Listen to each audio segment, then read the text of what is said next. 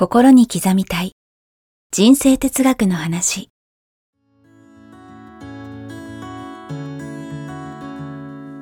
学校に行けない子どもたちからオリンピック選手をはじめとするアスリート企業経営者マネージャー新入社員。メンタルサポーターとして20年間にわたり講演研修を行ってきた成田義則が今と未来を変える人生哲学の話をお届けします。視聴者リスナーからの人生相談にもお答えします。こんにちは早川洋平です。えーこんにちは成田義則です。心に刻みたい人生哲学の話。成田さん今回もよろしくお願いします。よろしくお願いします今回はなんですが、僕の友人でですね、はい。やっぱり起業してるあの友達からよく話を聞くんですけども、はい。はい。オーバーワークについてどうしたらいいですかっていう話なんですけなるど,、やっぱり、まあ、その友人もすごいいい仕事をしているのでどんどんいい仕事が舞い込んでくると。うん。で、その友人も相当いろいろ過去苦労してるので、まあ、はい。やっぱり感謝大事ってあるじゃないですか。感謝の気持ちももちろん込めてるし、自分が本当にやりたい仕事の結構最上位に入るような仕事がたくさん来てるので、まあ、嬉しい話じゃないですか。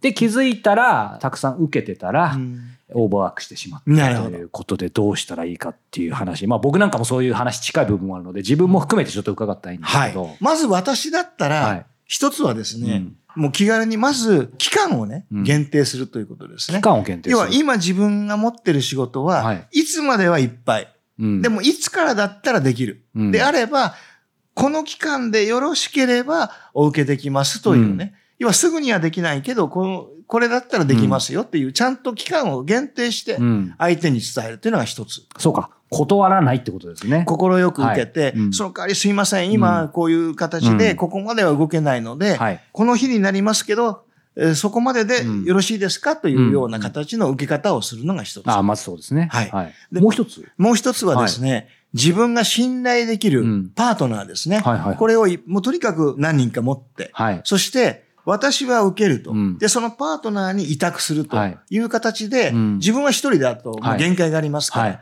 自分と同じようなうん。クオリティができるうん。パートナーを何人か持つということが大事だと思いますね。うん。やっぱりそれチームで仕事をするってことですよね。チームで仕事をする。一人一人のチームが、はい。い、ざという時には集結してうん、大きな仕事に取り掛かる、みたいな形で、うん。私たちもこういったトレーナーの世界もですね、はいはいはい。個人のトレーナーがうん。何人かこうタッグを組んで、はいはい。大きな仕事の場合はうん。一緒に協力をしてはい。臨むということはよくある話なんですね。そういう形で、えー受けたらどうでしょうかね。そうですね。はい。つまり、ある意味ポイントは一人一人が、やっぱりインディペンデントでうん。独立してるってことも大事かもしれないですね。そうですね。なんか依頼心、依存心が出ちゃいますよね。やっぱりお互いが信頼できる同業者を持つっていうのもすごく大事だと思いますね。うんやっぱり一人でできることには限界があるんで、はいうん。それをやっぱりちゃんと意識して普段からそういったパートナーをえー見つけておくこともすごく大事なんですね。うんうん。だから競争だけだと、はい。あいつに勝とうとか、はい。自分が自分がなりますけど、そうじゃなくて、協力という形で、そういうパートナーを探すという気持ちになると、うん。その競争ではなくて、いいパートナーが見つかると思うんですよね。これあの、まあ、委託する、えーパートナーと仕事するって、もうこれ全てのことに当てはまるんでね、あの、はいまあ、答えは明らかかなと思うんですけど、改めてやっぱり今思ったんですけど、そういう意味ではただ、前者の最初の一つ目だと、期限を延ばして、はい。いうことはある意味全て自分の責任において自分ではい。受けるっていうことで、まずその働き方一つあると思うんですけど、はい。もう一つの今の話は、まあ、いずれにしてもパートナーと一緒に仕事をするってことじゃないですか。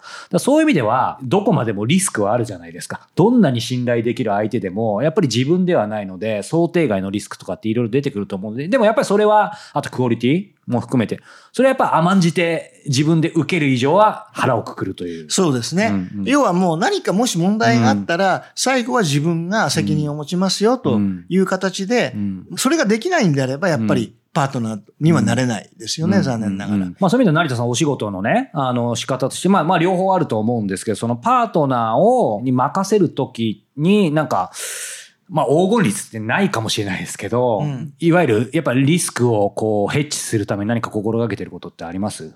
うーん、まあ信頼関係で、ん。もう完全に信頼してるので、うん。任せたら大丈夫と思ってますから、そういう方をパートナーにしてるのでね、うん。そういった意味ではあんまりリスク考えてないですけども、万が一何かあったら、最後は私が、え例えばこういったね、はいえ研修だったりトレーニング、私がえ最後やりますよという形でうん相手にはね、お伝えしてますけどね。うんまあ、まあ腹くくるってちょっと重いですけど。何かあったら自分がね、うん責任を持ちますよという、うんまあこれはもうちゃんと持ってないと。そうですね。でも逆はいに決めちゃえばね、割とメンタルは安定しますよね。逆そうにですよね。んそうですよね。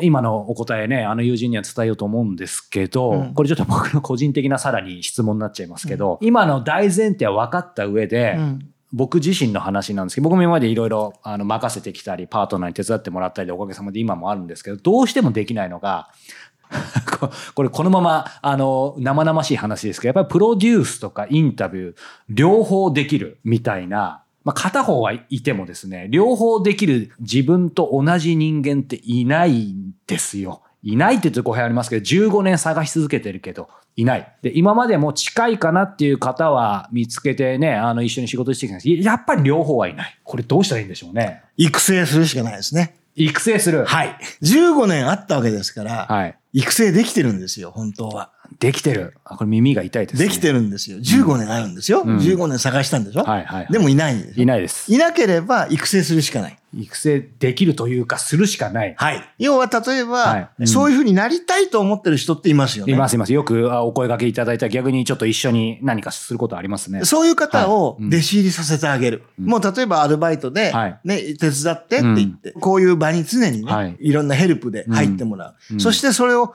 実際見てもらいながら学んでもらう。うんで、常に断るごとに話し合って、はいお互いがあうんの呼吸で、うん同じことができるように、うんだんだんなっていく、はいこれを頑張ってやっていくしかないかもしれないですね。僕の怠慢の今の結果いやということいやいやいや、ですね。怠慢とは言わないですけど。はいはい。ただもう出来上がりは、うん自分の理想のね、うんえー形でできてる人ってもしいないんであれば、はいもうそれを育成していくしかないですよね。うんでもそうすると、やっぱり今そう言っていただきながら、育成って当てなくて大変じゃないですか。うんで、リスクもあるじゃないですか。だから自分のそう考えると、その今までまあ試みようとしたことももちろんあるので、なんかやっぱて適正つまり自分は、その一人で本当に、まあ厳密に一人でできることないですけど、でもそこの部分はもう自分でやっぱりやる。腹をくくってうん、元の話に戻りますけど、オーバーワークしないように、うんしそうだったらその期限を伸ばすって、なんか自分の適性をやっぱり見極めるの必要ですよね。そうですね。うん。それが大事だと思います。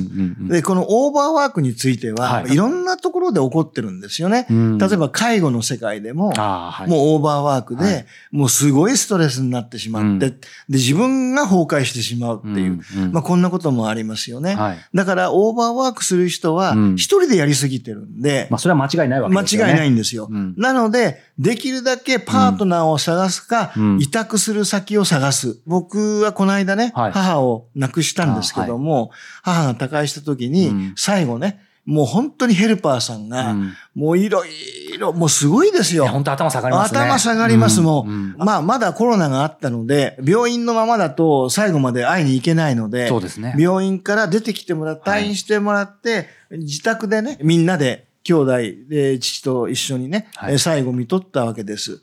で、その時に、ぼ僕らだけでやってたら、うんダメなんですよ。もう絶対崩壊してますよね。うんうんところがヘルパーさんはもうとにかくもう毎日例えばき朝来ていただいてもう全部体から何から拭いていただいたり何かやっていただいて週に1回はお風呂に入れていただくとか全部やってくれるわけですよ。すごい肉体労働ですよね。もうそれはね、うんすごい、だからね、これお金もらっても普通できないよっていうような、本当に愛がないとできないようなお仕事を、うん。あの、ヘルパーさんたちがね、はい。えーやっていただいているので、うん。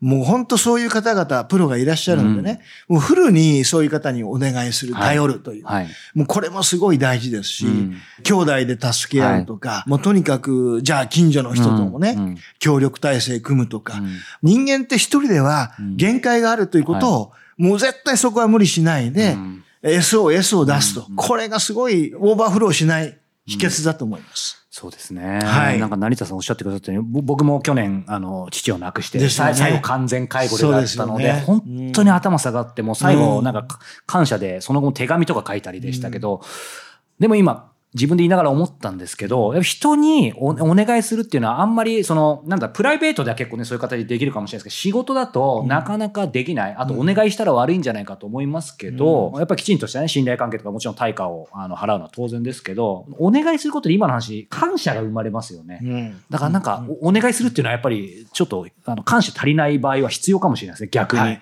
あの、実際に、早川さんって誰かから何かお願いされたらどんな気持ちいや、になります？嬉しいですよね。実際お答えできるかは別としてありがたいですよ、ね。いわゆる頼られたはらい嬉しいで嬉しいです。すよね。嬉しいです。そういうもんなんですよね、人間そうか、は。自分がそっちの頼られたら嬉しいですね。そう。だかはら、決してうん人を頼ることはうん悪いことではないということなんですよ。い、うん。その人にとってもはい、非常にありがたいことだ。なんですよ。はい。ただ、あまりにもね、うんその人が忙しすぎたらそれはね、断られるかもしれませんけども、要はお願いすることは決して悪いことではないと。はい。人を頼ることは悪いことではないと。うん依存はダメですよ。うん。依存はいけませんが、頼ることっていうのはすごい、ある意味とてもいいことだと思うんですよね。はい。